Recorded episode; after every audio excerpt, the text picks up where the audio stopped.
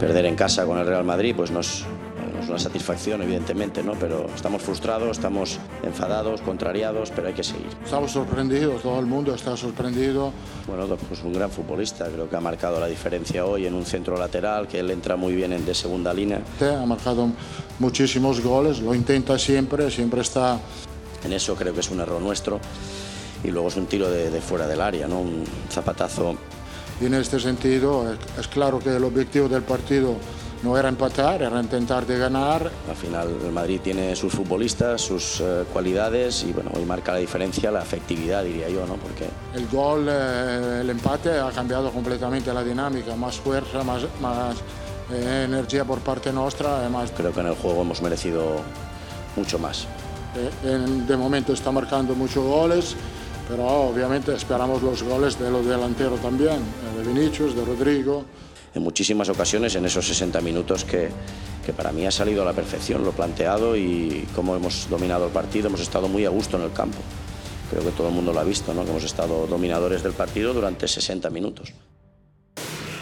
Saludos para todos y bienvenidos a ESPN FC este fin de semana. Se jugó el clásico entre el Barcelona y el Real Madrid.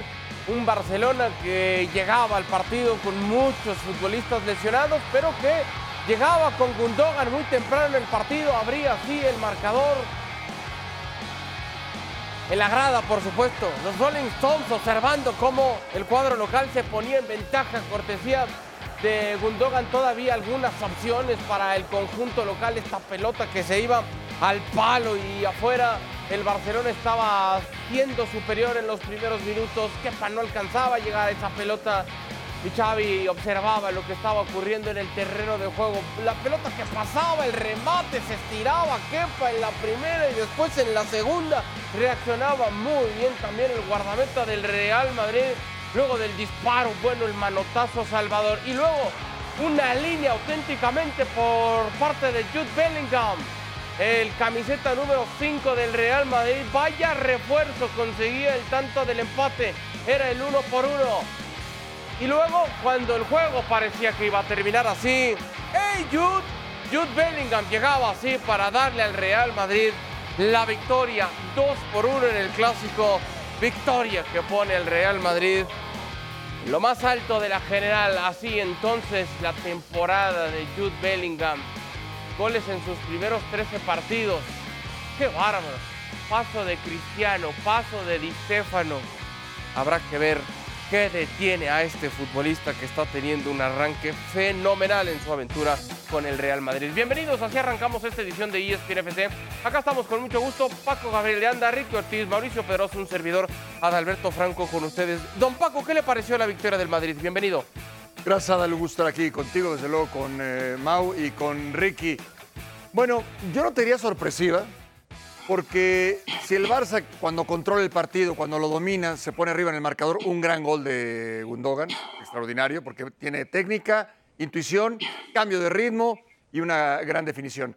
Y cuando perdonas y perdonas, sabes que si le das vida al Real Madrid puede venir una reacción. Ahora, que sea de Bellingham la reacción, pues tampoco sorprende.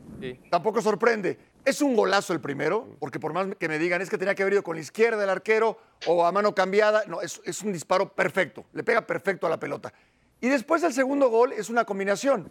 Si tú sabes que Bellingham en los últimos minutos te va a aparecer ahí, que ya, ya lo ves venir, ¿por qué aparece solo? ¿Por qué aparece solo? Entonces es una combinación ahí de lo certero que es Bellingham, de que está iluminado, está tocado, y de lo mal que defiende el Barça en estas condiciones. Al final, bueno, el, Real Madrid se lleva tres puntos y lo de Bellingham sí es, en verdad, incomparable. Porque hay que ver con quién están en esa lista de futbolistas, los mejores de la historia. Ahí está, arriba de todos, Jude Bellingham. Yo me acuerdo hace no mucho, le decía a Ricky, oye Ricky, sin exagerar, guardando proporciones, hay que esperar, lo podemos comparar con Zidane, demás. No, Adal, estás loco, y Adal, ta, ta, ta. Ricky, ¿con quién entonces comparamos a Bellingham? Porque ni modo, hacemos comparaciones siempre en este tipo de programas. Y lo que está haciendo, salvando al Real Madrid otra vez para darle la victoria y ahora solo en un clásico, ¿en dónde pone Ricky? Te mando un abrazo. ¿En dónde pones a Jude Bellingham ahora? Hola, señores, un fuerte abrazo eh, a, los tres. eh, Jude Bellingham es Jude Bellingham. Eh, con Zidane son dos jugadores totalmente diferentes. Y este año donde lo pone Ancelotti, que es realmente el genio de todo esto, lo pone mucho más adelantado a Bellingham de lo que jugaba Zidane. Zidane no era goleador, pero Bellingham tampoco fue goleador hasta, hasta esta temporada. Es muy oportunista, tiene un olfato dentro del área chica, eh, anticipándose a los defensores que lo tienen muy pocos centros delanteros. Entonces yo creo que Bellingham está en un momento extraordinario, hay que disfrutarlo.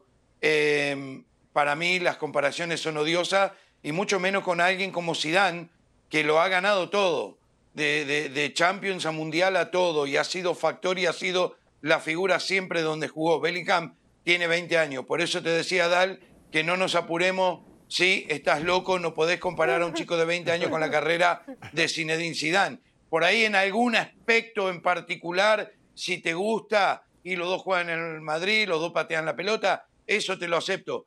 Pero lo demás no, porque Bellingham es diferente y está haciendo lo tuyo, lo suyo, y está eh, eh, buscando su propio camino que lo está encontrando a pasos agigantados y es un jugador distinto de lo que yo he visto de muchos en esa posición. Más con la altura que tiene, con el físico que tiene, la velocidad y el aguante de los 90 minutos. Por eso muchos de los goles que anotó de los 13 goles han sido precisamente en, los, tiempo de descuento. Eh, pero bueno, para mí, eh, rapidito, es como si Paco se hubiese fijado en mis, en mis notas antes del, del programa porque estoy 100% de acuerdo con todo lo que dijo. El Real Madrid mereció ganar porque al final los dos juegan a su estilo y, apretó y anotó cuando se le presentaron las oportunidades. Xavi se puede quejar todo lo que quiera, mm. pero al final del día fue un partido sumamente entretenido. Eh, tuvo varias ocasiones el Barcelona, jugó bien, no las pudo anotar. Yo me quedo con la victoria del Real Madrid como legítima. Mau, te mando un fuerte abrazo. Tienes razón, Ricky. Sí, en lo que estoy loco y demás, pero sobre todo, tienes razón, no podemos comparar ahora a Bellingham porque hay que esperar, hay que hacer ese análisis una vez que termine su carrera. Pero pequeño detalle, tiene apenas 20 años. ¿Quién me va a decir en esta mesa que no podría ser campeón de Champions, que no podría ser campeón de Liga y que no podría ser campeón del mundo, eh? Abusados, ¿qué opinas, Mau? Mm. Bueno, primero los abrazo con mucho cariño a los tres. Eh, segundo, Ricky Ortiz, bienvenido a la experiencia a Adalberto Franco, en donde cualquier cosa se puede decir, cualquier cosa podemos esperar. Me estoy dando cuenta. Franco, esta es una última de ellas y creo que además tú y yo no siempre vemos a través del mismo lente, pero por lo menos en el caso de Alberto Franco, creo que estamos muy bien encolumnados para decir qué barbaridades dice mi amigo. Es mi amigo, yo lo quiero mucho. Se nota. Pero por lo tanto es mi obligación decirle qué barbaridades, qué licencias te permites a veces, Adal Franco, qué licencias te permites. Eh, yo creo que, yo creo que proporcional, porque eso es lo que tenemos que hacer en ese trabajo, darle la correcta proporción a las cosas. Es imposible plantear una comparación entre Zidane y Jude Bellingham en este momento porque Zidane llegó como un futbolista hecho al Real Madrid. Zinedine Zidane llegó como figura mundial al Real Madrid. Había sido una figura en, en Francia, había sido una figura en Italia con la Juve y estaba todavía por encontrar su mejor rendimiento como campeón del mundo eh, después en el Real Madrid, llegando hasta otra final de Copa del Mundo y ganando esa Champions con ese zurdazo inolvidable. Pero fuera de ahí, y más allá, se lo vio a Ricky, además los dos juegan con la camiseta número 5. Bellingham pidió usar la 5 en homenaje a Zinedine Zidane. También creo que son jugadores diferentes, son jugadores de características distintas. Lo que pasa es que hoy estamos encontrando a un futbolista que el Real Madrid buscó durante mucho tiempo y no encontró. Y tal vez ahí estamos nosotros dejándonos ir en este tobogán de alabanzas a Jude Bellingham, porque lo intentó con Gareth Bale que rindió hasta cierto punto, por el dinero que pagaron, lo planteo yo. Por Eden Hazard, no vamos a descubrir el fracaso que fue el experimento de Eden Hazard. Vuelve a invertir el Real Madrid 100 millones en un futbolista y hace 13 goles cuando apenas estamos por terminar octubre y por eso nos estamos encantando. Pero sí creo que bien llevado, este es un jugador de condiciones especiales, pero creo que la más importante de todas para su edad es la mente. Ninguna luz es demasiado brillante, ningún escenario es demasiado grande para él. Sí creo que estamos delante de algo muy especial, mm. pero yo no lo compararía con Zinedine Zidane. Creo que es tan bueno que va a ser capaz de escribir su propia historia. No, y seguro sí, seguro va a escribir una historia. Ahí tenés. Adal. No, está bien, Ricky, está bien. Pero a ver, ¿no quieren hacer la comparativa con Zidane? Está bien, lo respeto. Nada más les digo una cosa. Este chico de 20 años ha hecho olvidar a Kylian Mbappé. Porque se acuerdan el verano, es que no va a llegar Mbappé. Después de todo lo que se dijo, el Madrid no va a ganar nada. El Madrid va a ser un desastre. Tenía que No, haber no, fichado eso una es figura. mentira, no, ¿eh? no, no. Jude Eso- Bellingham eso ha hecho olvidar a No, no, Kylian no, no, Mbappé. no, ¿eh? no, no, Pero no, Hoy nadie no, se acuerda no, de no. Mbappé en el Real Madrid. No, nadie. No, no, no, nadie. no, no. Al revés, al revés. No, no, no, no, no. Voy a, voy a, voy a ser muy breve para, para escuchar a mis compañeros y no acaparar el Por micrófono favor. más todavía. Pero yo creo que es al revés. Creo que es todo lo contrario. La presencia de, la presencia de Jude Bellingham debe convencer al madridismo hoy más que nunca que hay que ir por Mbappé. Ah, pero por una Porque si ya tienes a necesidad, un volante Mau. de esa categoría necesidad y ya tienes a un. Vinicius consumado, ponle a un delantero como Mbappé. Estoy de acuerdo. Tú pones por delante de Jude Bellingham a Mbappé y Vinicius y que se agarren los que traen peluca, porque ese equipo es imparable y ese es el estándar del Real Madrid. A ver, Paco, la necesidad sigue existiendo. Wow. A, a lo mejor no me, no, me, no me supe explicar. La necesidad sigue existiendo en el Real Madrid, en esa figura. Pero en lo mediático y en cuanto a la aportación de goles, nadie esperaba que Bellingham fuera cumpliendo como lo está haciendo. No, no, y yo creo que hay que hablar de Bellingham. ¡Claro! El tema, el tema aquí, porque ya hablamos de Zidane, estamos hablando de Mbappé, hablemos de Bellingham. Qué pedazo de jugador. Qué pedazo de contratación. Y también tiene que ver Florentino. Por supuesto, lo de Ancelotti, dónde lo ubica, las herramientas que le da.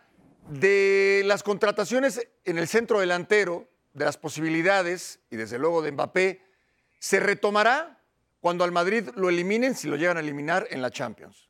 E- ese será el parámetro. Mientras tanto, diremos, sí, se necesita un delantero, pero ahí está Bellingham. Sí, se necesita alguien que meta los goles, que se dedique a meter goles, que sea esa su esencia, que no es la de Bellingham, aunque lo esté haciendo, pero hasta ese momento hablaremos entonces de Mbappé o de cualquier otro.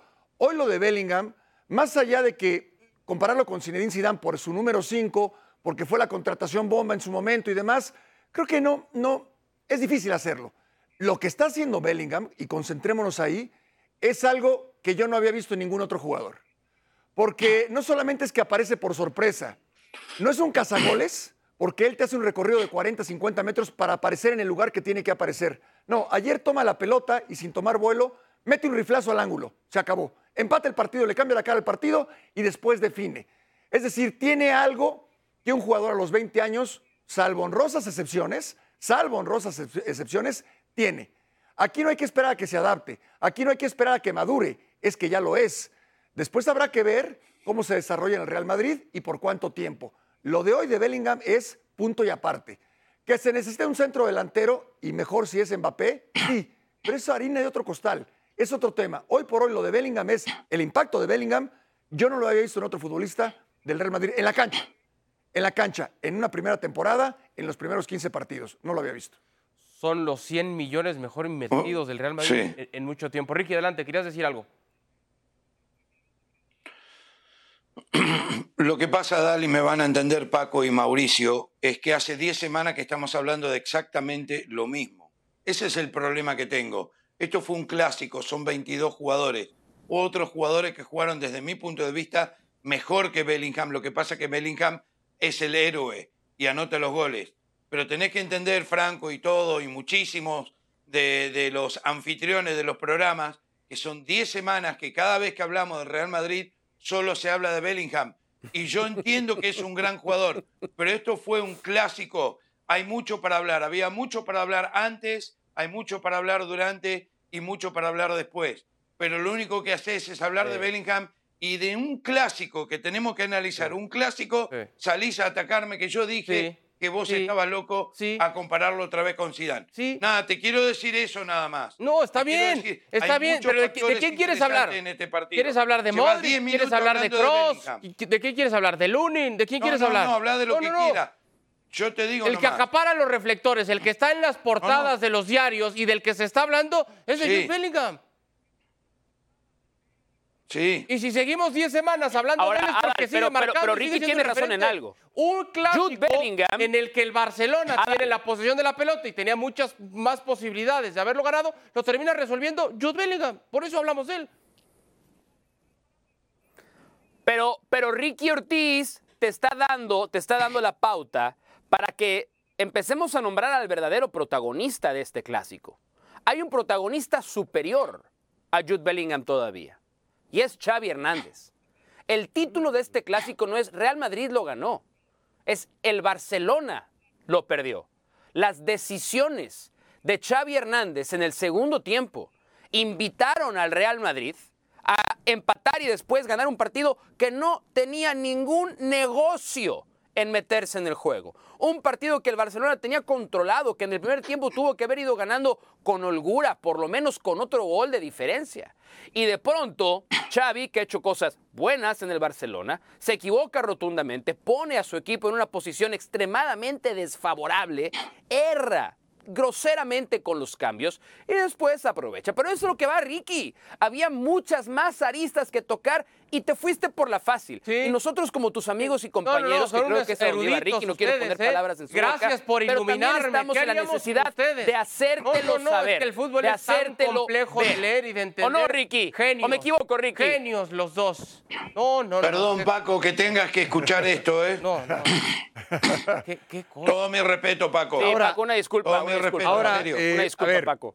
En el fútbol mundial, en el fútbol actual, sucede que el que perdona pierde. Le acaba de suceder, a ver, en la Serie A, al eh, Frosinone.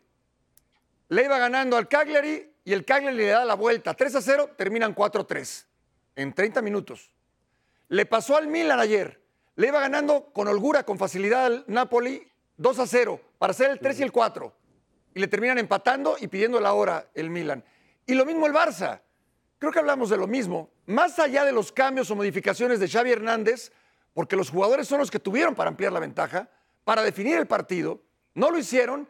Y sabes que el Real Madrid, no de hoy, de siempre, si al Real Madrid lo perdonas, te termina pasando por encima, que fue, o te termina ganando al menos, o te termina ganando al menos, no pasando por encima, te termina ganando, tal y como se dio ayer.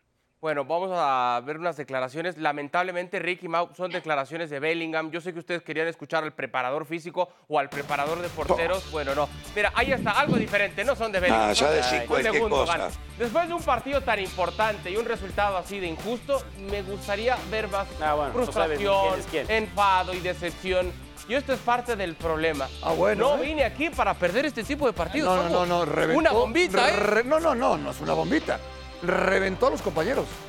Reventó a los compañeros, reventó. No sé a quién se refiera, pero es adentro del plantel. ¿Y está bien o está mal? Está bien. Está bien. Para mí está bien. Ok. Eh, fue un poquito más arriba, adelante de, porque en todo caso, en todo caso, si viste que alguien tomó el teléfono y se empezó a tomar fotos y selfies y se rieron y pusieron música, si no te gusta, es adentro, en el plantel, al interior del grupo, porque a, eso, a ellos se refiere, a ellos se refiere. Luego cuando dice, no vine acá para perder este tipo de partidos, escala. Escala ya más allá de los jugadores, ya se puede referir al cuerpo técnico o inclusive a la directiva. Ahora, es Gundogan, ¿eh? Es Gundogan, hay que escucharlo. Quizás no es la forma, pero lo que dice es lo correcto. ¿Qué opina Ricky? Sí. No, Sí, no, bien. a ver, yo lo aplaudo. Eh, Gundogan vino para, para, para jugar y para ser un referente, un líder. Este tipo lo ha ganado todo. Este tipo es un, es un, un fenómeno. Capitán, eh, mucho tiempo en el City, sabe lo que es eh, la necesidad de ganar, especialmente contra rivales grandes. Es mejor hacerlo ahora en la fecha 11, está mandando un mensaje positivo. Lo que pasa es que es como Mauricio y yo te estamos diciendo, vos, Adal, ahora no te gusta, pero algún día nos vas a agradecer. No. Y estos jugadores jóvenes algún día le, le van a agradecer también a Gundogan, que son jóvenes, hay muchos jugadores jóvenes en el Barcelona que tuvieron que apurarse a subir a primera porque no le quedaba otra. Quizás muchos no entienden lo que Gundogan no le gusta perder, es obvio. Y lo que él quiere hacer es prepararlo para un futuro inmediato. No se olvidemos que este equipo fue campeón el año pasado, pero se ve que no aprenden. Yo con Mauricio estoy de acuerdo en muchas cosas hoy. A ver, Lewandowski no estaba para jugar, Rafinha no estaba para jugar. Y Yamal, por más que quieran hablar del próximo Messi, también lo has comparado con Messi, a, Dal, a, a, a Yamal, que es muy joven. Sacó a, a Joao Félix y a Joe Cancelo. Para mí eso fue un error catastrófico de Xavi porque esos jugadores te pueden definir eh, en, en un momento determinado y teniendo Joao Félix tenés la pelota allá arriba, no atrás como empezó el Real Madrid después de ese golazo de, de Bellingham, el, el primero, que para mí no tiene nada que hacer el arquero. Pero- Golazo. A ver, Mau. Eh, yo, Sí. a ver, para redondear el tema de Gundogan, eh, teniendo el privilegio, te- el, el- no nos vendas la amistad que tienes con él de frente. mucho o sea, tiempo. Estoy dinos seguro lo de que dos opinas realmente. No nos vendas la amistad que tienes con La él. primera, la verdad. Yo, mira, no niego mi amistad contigo delante de nadie, tampoco voy a negar mi amistad con Mundo delante de nadie. Así soy yo, soy un tipo que aprecia sus amistades. Eh, yo estoy seguro que esto que dijo, dos cosas seguro, ¿eh? Primero se las dijo a sus compañeros en el vestidor. Segurísimo que primero se las dijo a sus compañeros en el vestidor antes de ir al micrófono. Y segundo, Estoy completamente seguro que tenía también el visto bueno de Xavi para salir a decirlo. No me hasta sorprendería si consultando con Xavi dijo, a ver, aquí alguien tiene que hablar porque no se nos puede escapar un partido. de Pero no es un dardo también y para las Xavi, reacciones como en el vestidor Paco. vienen de, un- de, un- de- de alguien que estuvo los últimos... Pues es que, a ver, esa es una interpretación que podemos hacer. Estoy de acuerdo.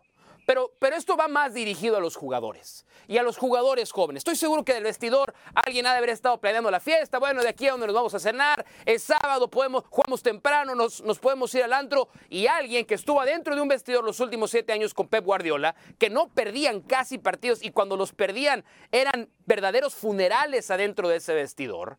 Estoy seguro que esto primero se los dijo a sus compañeros adentro y estoy casi, casi convencido que tuvo la venia de Xavi Hernández para hablar de esa manera. Hace mucho tiempo que en el Barcelona nadie hablaba así, ¿eh?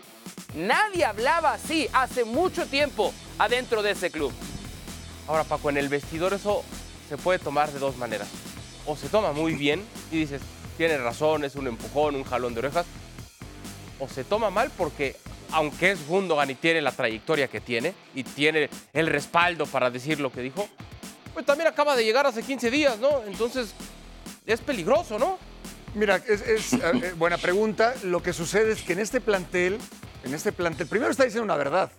Sí. Un tipo que además brilló en la cancha.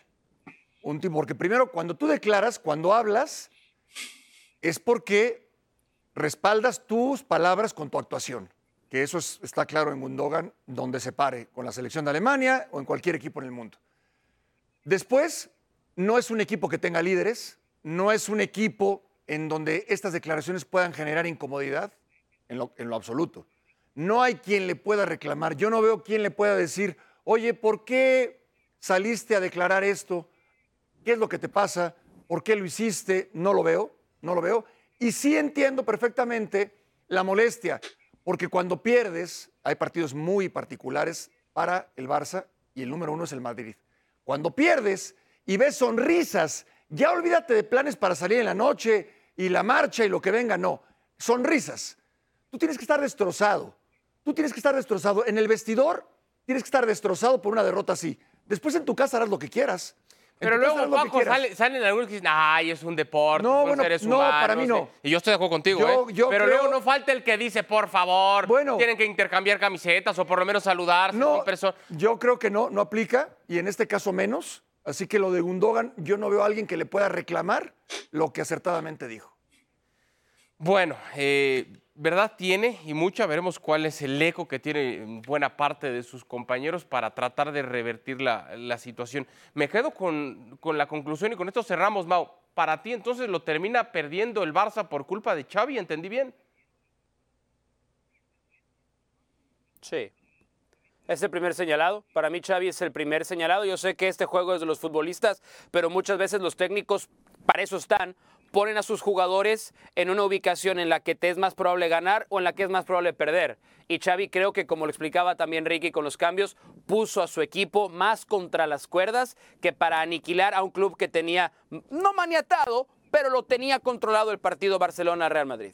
Mira que Xavi tiene un saldo muy interesante cuando ha enfrentado al Real Madrid como técnico del Barcelona. Solo hay una cosa que me preocupa. A ver si en la pausa logro descifrar por qué Ricky y Pedrosa vienen hoy tan de acuerdo en todo lo que dicen. Y ya estoy sospechando. Hacemos pausa y regresamos. E ESPN FC para platicar de el derby de Manchester. Y sin caras, ¿eh?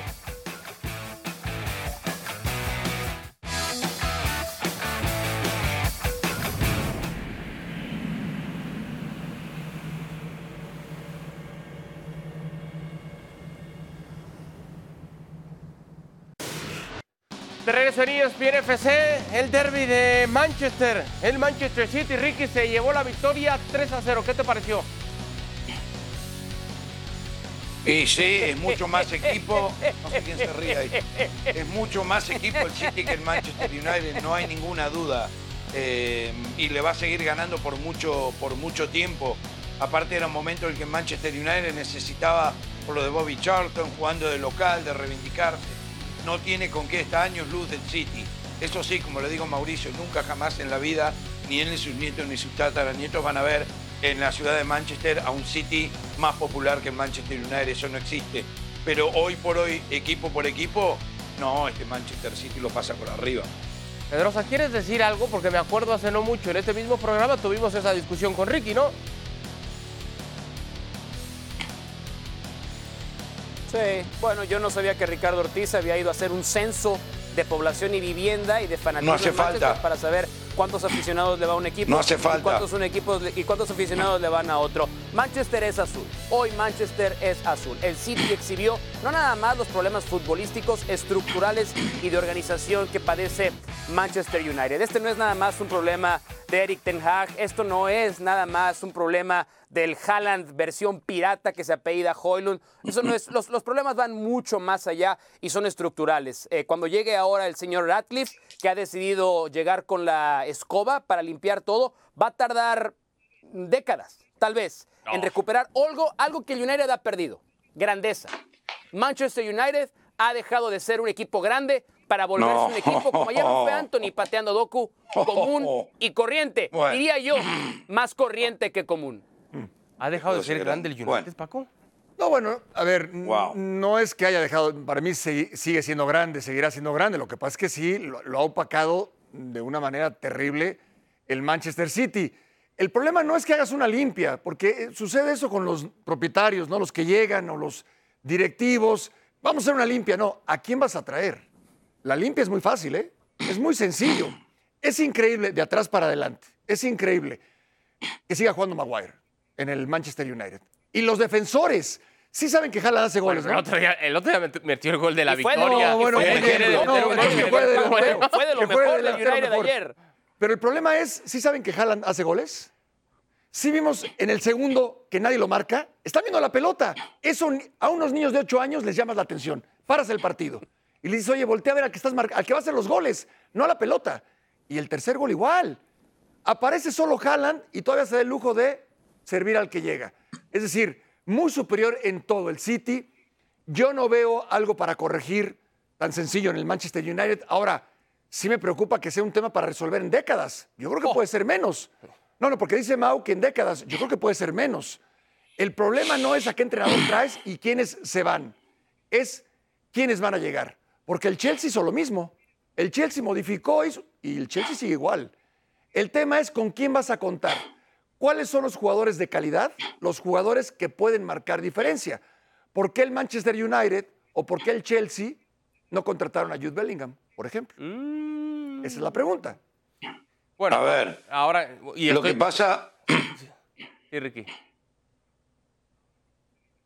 no, lo que pasa es que el Manchester United y el Real Madrid son las camisetas más pesadas del mundo. Si vos te pones a, a- si te pones a revisar eh, lo que era el equipo de Ferguson con los jugadores que tenía, hoy salió uno, Roy Keane, estoy 100% de acuerdo con él, lo vengo diciendo hace mucho tiempo. Quítenle la cinta de capitán a Bruno Fernández. O sea, este equipo Además, no hay ninguno que, además. que es digno de llevar este, este escudo, esta, est- esta camiseta. Y, y eso es lo que está pasando. Pero decir la locura de que ya no es un grande el Manchester United, pa, Ya no es. ya escuché todo lo que... En 30 años Manchester ya es escuché todo azul. lo que tenía que escuchar. Y, y que en décadas la va a recuperar, Ricky. No olvides eso, lo de las décadas también es importante. No, lo No. olvides. No, encima décadas. Él también tiene la bolita de cristal. Él sabe. Décadas, dijo. Ven, les decía El que Manchester me hacía muy raro que estuvieran Bueno. tan de acuerdo. Bueno, les dieron por lo menos un bloque a Ricky y a Mauricio. Así entonces, la general, el Tottenham tiene 26 unidades, es líder por 24 del Arsenal, mismos puntos para el Manchester City. En el cuarto sitio se encuentra el conjunto del Liverpool. Hacemos pausa y cuando regresemos escuchamos a Lionel Messi. La ceremonia ¿Y quién del? Balón de Oro.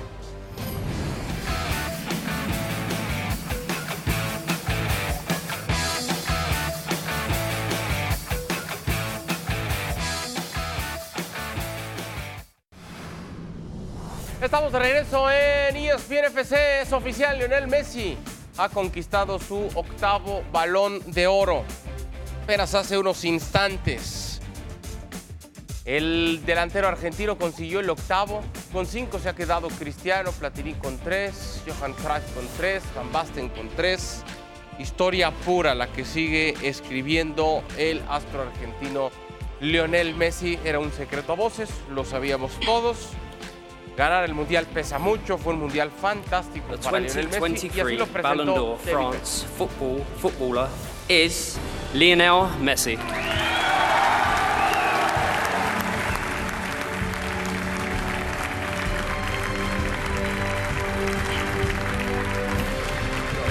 su patrón. Están escribiendo tantas historias juntos ahora en Miami. Y ahí está la imagen del momento en el que David Beckham le entrega al delantero argentino su octavo balón de oro, ganándole en esa terra entonces a Kylian Mbappé y a Erling Holland, que también tuvieron años fantásticos. Y qué decirlo de Holland con ese triplete, cualquier cantidad de goles, pero el Mundial termina por ganar absolutamente todo. Quiero escuchar primero a Paco, porque como decían hace rato que no querían hablar de Bellingham, porque llevamos no sé cuántos días hablando de Bellingham, me imagino que Ricky y que Pedrosa no querrán hablar nada, nada de Lionel Messi, porque llevamos 15 años hablando de Messi. Ustedes ahorita dicen algo de la ceremonia, de la música, de los invitados o de cualquier otra cosa que quieran ustedes comentar que no sea Messi. ¿Qué opina usted, don Paco? Ocho balones de oro para Seré muy breve, seré muy breve. Realmente eh, somos afortunados de estar viendo a un futbolista de este tamaño, de este nivel. Claro que lo merece, no hay ninguna duda al respecto. Me hablan del que me hablen, nadie por encima de Messi. Mbappé, si hubiera ganado Francia el Mundial, le dan el balón de oro a Mbappé, que también tuvo un extraordinario Mundial. El Mundial de Messi fue algo maravilloso, maravilloso. Encima lo que hizo, aunque no tenga que ver eso o que no haya sido tomado en cuenta, lo que hace en su llegada a la MLS en el torneo de la League's Cup, pareciera que todo estaba como que actuado, ¿no? Como que armado para su llegada. No, es que es el efecto Messi, lo que genera en los rivales y en sus compañeros.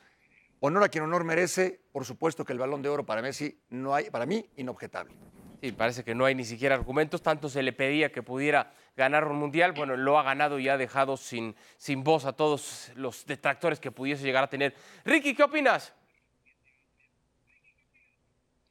No, para mí es, es una justicia haber ganado el, el Mundial. En los números tiene más goles Haaland, pero tiene muchas más asistencias Messi. Eh, si sumas un punto por cada uno, lo supera Messi. Eh, tuvo números fantásticos en muchos aspectos en la Liga de Francia, para muchos una Liga de granjeros, pero la vuelve a ganar. Los dos tienen tres títulos, la diferencia es el Mundial sobre la Champions. Hay un premio que ya se le va a otorgar a Haaland, que es la bota de oro. Es el más goleador, pero no significa que haya sido el mejor jugador. Por mí, yo hubiese elegido a Rodri por encima de Haaland como el mejor jugador del año del City. Eh, porque sí, los goles son amores, pero lo que Rodri ha hecho no hay un jugador eh, como él en la mitad de la cancha. Mbappé, para mí está por encima de Haaland. ¿Qué quieren que les diga? El Mundial lo perdió, pero por, por penales. Y fue extraordinario y fue el goleador y también fue goleador de Francia. Yo creo que esto es un premio también a, a, a- a- lo que todos decían que le faltaba a Messi para ser el mejor de todos los tiempos, que era ganar el Mundial. Ahora están diciendo que los penales, que esto, lo otro, pero no importa. Eh, me parece que es, eh, sin lugar a dudas, el último para Messi. Creo que ocho refleja muy bien eh, lo que ha sido su, su carrera. Va a ser prácticamente imposible alcanzarlo. y que el año de Haaland y de Mbappé para mí fueron extraordinarios. Como dijo Paco, podemos ver jugadores increíbles todos los fines de semana, pero lo que nos ha regalado Messi y lo que hizo en el Mundial eh, para mí fue, fue sensacional. Escuchamos palabras de Messi y ahora voy contigo, Mau.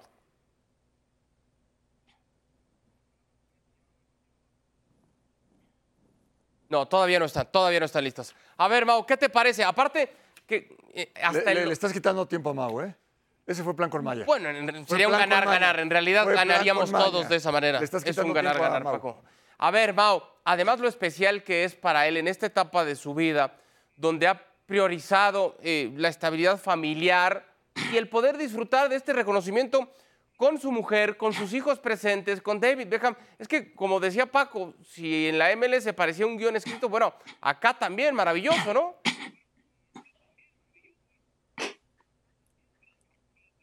No, yo no estoy de acuerdo. ¡Oh! Para mí es injusto que lo haya ganado Messi. Para mí el jugador que más méritos tenía para ganar el balón de oro era Erling Haaland. Estamos comparando siete partidos contra 52. A lo largo de 52 partidos del año futbolístico, Erling Haaland anotó 51 goles y dio 13 asistencias. Ganó la liga más difícil de ganar, ganó por primera vez para su club el trofeo más importante de ganar y además, junto con su club, ganó el trofeo más antiguo de la humanidad a nivel de clubes, ganándoselo Mauricio, a su Mundial rival de mata ciudad. triplete, No con la solamente pena, ¿eh? eso, rompió el récord de más El goles. Mundial mata todo. Ganó. ¿Me vas a dejar hablar o vas a interrumpir? Bueno, ¿Me vas a dejar hablar o vas lo a que estás interrumpir? diciendo no me convence. Ah, no. No, si tienes, pero, pero ah, ¿tú crees que yo me levanto tratando de convencerte a ti? Te voy a pedir que por favor idea. guardes silencio un minuto y me dejes idea. acabar mi exposición. Gracias. Lo que está premiando, lo que está premiando el, el balón de oro es un sentimentalismo. Messi, que tuvo un extraordinario mundial, ya fue premiado por ese mundial. Ya recibió el premio al mejor jugador del mundial. El resto del año que premie el balón de oro, hubo 10 performances mejores que los de Lionel Messi. Este es un premio que se ha entregado con el corazón y no con la cabeza, lo cual me parece fantástico. Nada más que a partir de ahora, la gente que vota por el balón de oro va a tener que explicarnos que el sentimentalismo influye también en quién va a ganar el balón de oro. El balón de oro se entrega al futbolista que tuvo a lo largo de 52 semanas el mejor rendimiento. Y ese futbolista se llama Erling Haaland. Lo dicen las estadísticas, lo dicen los trofeos y los dicen los verdaderos conocedores como Pep Guardiola, que en un acto fantástico de honestidad y de corrupción política dijo, a Messi hay que darle otro premio, pero el que realmente lo merece es Erling Haaland. Vamos a premiar sentimentalistas por una Copa del Mundo. Ningún campeón del 2008 ganó el Balón de Oro. Ningún campeón No del tenían a 2014 Messi. ganó el Balón de Oro. Ningún campeón del 2010 No ganó había el Balón Messi. de Oro. No me vengan que por el solo hecho de haber ganado el Mundial, Messi merecía el Balón de Oro. Están listas las palabras de He dicho. Lionel Messi. Puedes Después seguir, conductor. monólogo de Mauricio que no nos llevó a ningún lado y que pudimos haber ahorrado. Vamos a escuchar a Messi.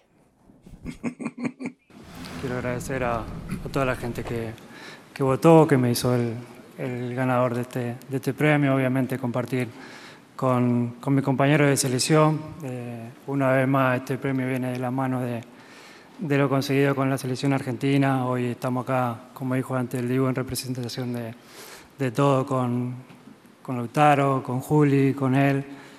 Y, yo creo que esto es un, un regalo para, para todo el grupo, todo el cuerpo técnico y para toda la gente de Argentina después de, de, de lo que conseguimos. Quiero, obviamente no me quiero olvidar de, de Haaland, de Kylian, eh, que tuvieron un, gran, un año eh, increíble, tanto eh, a nivel individual como a nivel colectivo. Haaland habiendo tenido un año eh, espectacular, haber conseguido todo. No tengo duda que en los próximos años eh, se van a hacer con, con este premio.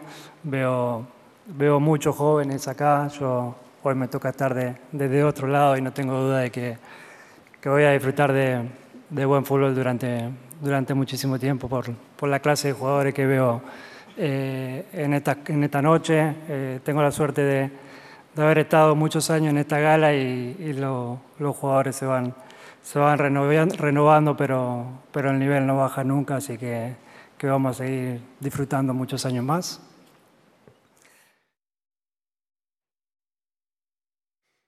Palabras de Lionel Messi. Paco, ¿qué opinas? No, bueno, eh, monstruoso, maravilloso, espectacular su manera de declarar. Ya está despidiendo. Dice, eh, ya va a venir la de ustedes. Hoy todavía estoy yo. Ya va a venir la de ustedes. eh, porque él ya sabe que ya no le va a tocar. Él ya sabe que ya no le va a tocar. Ahora, nada más para lo de Haaland y lo de Messi, yo- por supuesto que Haaland es, es, es extraordinario y va a tener muchas oportunidades de conseguir un balón de oro. Pero yo vi alguna vez a Cristiano Ronaldo, él meter a su selección, recordarán aquel repechaje Sí. contra Suecia, a un mundial. Y yo vi a Messi llevar de su mano a su selección para ser campeones del mundo. Es cierto. Yo a Haaland no lo veo todavía metiendo a Noruega a una euro o a un mundial. Mm. No lo veo. O sea, yo, tiene que dar ese salto de calidad para hacer el balón de oro, lo que sí fue Mbappé, Bueno, por ahí, ejemplo, ahí esta Paco, Francia. Paco, ahí habría que preguntarnos el nivel de talento que hay en Portugal y el nivel de talento que hay en Argentina. No, no, no, está bien. Y el Lo que nivel de yo- talento Lo que hay en yo Noruega. tengo muy claro, Mau, Habría lo que, que yo tengo muy preguntarnos claro es también. que como jugador, Haaland no es mejor que Messi. No se trata de hacer más goles. Se trata del mejor jugador, porque el goleador es Haaland. Pero ese no es el Pero premio, el mejor Paco. jugador sí. Pero, pero no, no, no, no, no, ese no es el premio, ese no es el ¿Ah, no? premio. El premio es quién tuvo el mejor año futbolístico. El que ganó el Hay Mundial. otro premio que se llama The Best, ese Sí, es otro. el que ganó Acá el estamos Mundial- premiando quién tuvo el mejor año futbolístico. El que Ese ganó el mundial. premio. El que ganó el mundial y las repercusiones de lo mismo. Es que no hay otro en lugar de Messi. No puede ser Haaland. Haaland ni, su- ¿Y ni por siquiera qué no lo ganaron los del 2018 y los Porque del no y los del No también como ni siquiera Messi. supera a Mbappé, ¿Por qué no ¿cómo los va a superar a ganaron? Messi? ¿Por qué no los ganaron? Pero Haaland ni siquiera supera a Ah, Mbappé. entonces el mundial no es ¿Por argumento qué, no va, solo. ¿Por qué va a superar a Messi? En- Estoy de acuerdo. porque Haaland llevó al Manchester City a ganar No, no, la no, liga no. más difícil, No, no, no. a ganar la El Champions Manchester y a City ganar a Cup Haaland e individualmente a ganar la Champions. romper el No, récord de goles de la liga El más Manchester difícil City de llevó a todo el Haaland mundo. De a todo el ganar la- mundo, ¿eh? De todo el mundo, ¿no? El Manchester City ¿Cuántos llevó a goles Haaland hizo? a ganar la Champions. No, Paco, no te No, equivoques. no, ¿Cuál- Haaland al Manchester ¿ya- City, ¿Ya te olvidaste que hizo cinco goles en un solo partido? ¿Ya te No, no, olvidaste no. que hizo cinco goles en un solo partido de eliminación El, directa? el Manchester Ya- ya City nos llevó a olvidamos de Haaland a eso tan ganar la rápido. Champions. Mau, ¿tú lo viste? Ricky, o terminas de hundir a Mauricio o lo rescatas. No, eso, no, eso no es verdad, Paco. Eso no es verdad. No, yo solo quiero decir que, que este premio, pa- Ay, Adalfranco, como le decía Maradona, ¿eh? Como decía Maradona, pero muy, muy, muy adentro. Yo lo que quiero decir es que esto es un halago tremendo para el pueblo argentino, es una alegría inmensa, la ilusión para todos es extraordinario de tener un jugador de este nivel que gane su octavo balón de oro, un argentino ganando ocho balones de oro, donde los sudamericanos no pudieron hasta los años 90 poder participar. Esto es un, un- un momento de emoción. Ustedes pueden hablar y gritar y Mauricio puede gritar todo lo que quiera, pero no hay que sacar el momento en que Messi también tuvo sus méritos, estén de acuerdo o no, de que para todo el pueblo argentino, sus compañeros y todo, de haber ganado un tercer mundial, él con la cinta de capitán, eh, eh, es muy fuerte y, y- y al final del día es un orgullo extraordinario. Pero al margen de, yo soy hijo de argentino y obvio que hincho para, para, para Argentina en, en los mundiales, eh, esto es eh, culminar una carrera del mejor jugador de todos los tiempos. Eh, y verlo ahí con su familia, sus hijos ya más grandes, ¿qué quieren que les diga? Yo voy por otro lado. Está bien que lo haya ganado, estuvo muy parejo, todos los años vamos a decir lo mismo, pero yo quiero dedicarle estos últimos segundos a decir el orgullo que es Lionel Messi para todo, para todo argentino, todo el mundo, que como todos sueñan con levantar una Copa del Mundo y verlo a él con la número 10 o ser Messi, eh, que todos de chicos lo sueñan. Y, y- y- y que sus hijos, que ya son más conscientes por la edad, lo están disfrutando mucho más que años anteriores. Bueno, es una pena, tenemos que despedir a Ricky Ortiz y a Mauricio Pedrosa, pero siempre es un gusto estar con ustedes. Ricky, Mao, gracias, les mandamos un abrazo. Estamos pendientes, ¿eh? Abrazo. Ánimo, Pedrosa. Que estén muy bien, cuídense mucho. Bueno, repasamos entonces otros ganadores de esta ceremonia, lo de Emiliano Martínez, lo de Jude Bellingham, el trofeo de mejor joven, lo de Erling Holland, el goleador, Vinicius, Sócrates. Por su labor social. Pues ahí está, algunos de los premios que se han entregado en esta ceremonia. Pausa y hablamos del hat-trick del Chucky Lozano.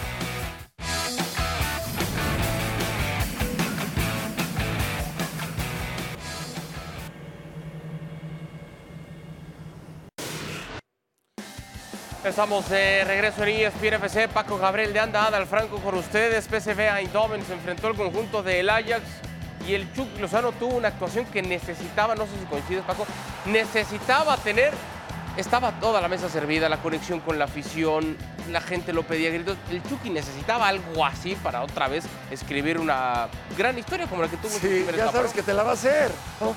Ya sabes que te la va a hacer. De adentro, de afuera hacia adentro, gol. Gran partido, estrelló un disparo al travesaño, eh, se le ve contento. Y claro, esta es la peor versión del Ajax, pues no sé si de la historia, pero sí de los últimos tiempos. pero hay que hacer los goles, ¿no? Este dispara al travesaño y después Luke de Jong, que hacía el gol del empate. Y al final termina dando un golpe de autoridad el Chucky, porque termina siendo un jugador realmente desequilibrante, letal, aquí por ejemplo asistiendo también. Entonces, creo que es un partido redondo, claro que lo necesitaba.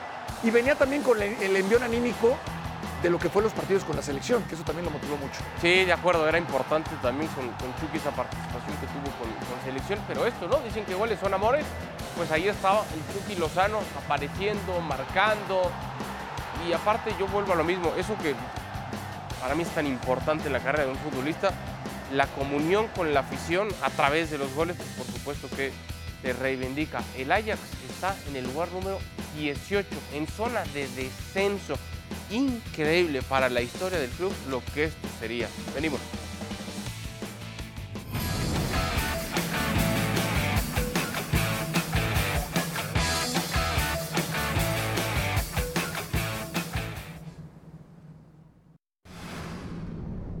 De vuelta en ESPN FC, el América es líder, 33 unidades para el conjunto de Cuapa. Tigres, que le pegó a las Chivas con goleada. Segundo, Monterrey. Tercero, Atlético de San Luis. Cuarto, el Toluca en la quinta posición. Las Chivas en el séptimo puesto. Pumas en el sexto peldaño. ¿Alguien puede detener al América? Tigres. ¿Nada más? En este momento sí. Y a Tigres el América. Y si terminan así, será muy probable que jueguen la final. América Tigres. Los veo muy por encima de los demás. América y Tigres muy por encima de los demás. Hay polémica con todo esto que ocurrió en, en Monterrey entre, entre Gallardo y, y, Brian Rodríguez. Ya se está investigando. ¿Qué pasa con Guadalajara, Paco? Bueno, primero, primero que enfrentaron a un gran rival. Por más, eh, por más que no haya jugado Iñak, imagínate lo, lo que tiene en ataque, ¿no? Y, y, cuando quiso reaccionar Chivas, estuvo Nahuel, se comportó muy bien la defensa de Tigres, hace dos goles Nico Ibáñez, hace un golazo Laines, hace su primer gol en primera división Marcelo Flores. Bien, bien. Se refleja la realidad de uno y otro equipo. Gracias, Paco. Gracias. A nombre de Paco Gabriel de Anda, de Ricky Ortiz, de Mau Pedrosa, del Franco, gracias y hasta el día de mañana.